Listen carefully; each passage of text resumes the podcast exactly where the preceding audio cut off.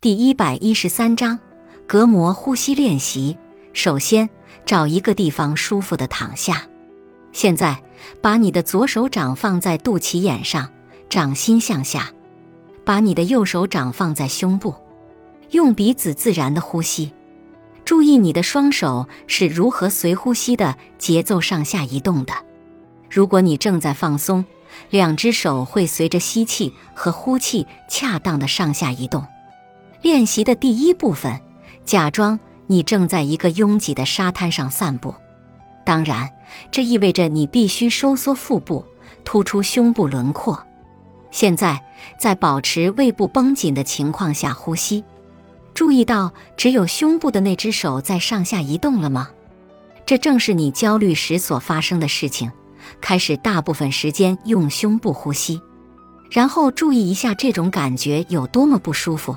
你感觉到自己没有足够的空气，这引起你的焦虑感或不适感了吗？现在允许你放在下面的手开始随着呼吸上下移动，关注你的呼吸，慢慢地、深深的吸气，让你的隔膜参与进来。放在下面的手升高，注意到你正在吸入多么多的空气，以及随之而来的放松和平静的感觉。注意到这种呼吸与胸式呼吸有多么不一样。继续慢慢的呼吸，吸气和呼气，持续两分钟。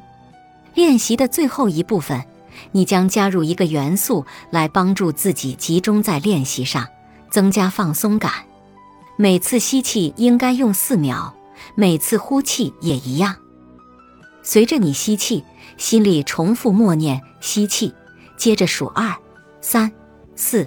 数字代表你花在吸气上的秒数。随着你呼气，心里重复默念“放松”，接着数二、三、四。数字代表你花在呼气上的秒数。在每次吸气和呼气之间，不要屏住呼吸，相反，保持吸气和呼气的循环流动且放松。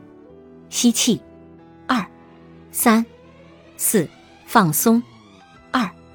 三、四，吸气；二、三、四，放松；二、三、四，吸气；二、三、四，放松；二、三、四，继续练习十分钟，每天至少做两次。关于呼吸在训练，要提醒一句：虽然他在处理广泛性焦虑。担忧、紧张和压力时是个有用的策略，但它不可以被用作回避策略。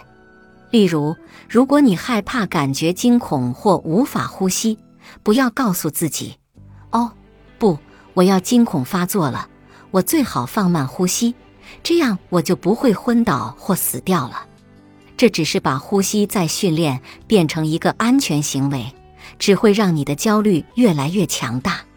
如果你发现自己进行呼吸练习是害怕不做呼吸练习会发生什么事情的话，那就别做呼吸练习了。但用呼吸练习去处理广泛性焦虑和压力是十分合适的。本集播放完毕，感谢您的收听。喜欢别忘了订阅专辑、关注主播，主页有更多精彩内容。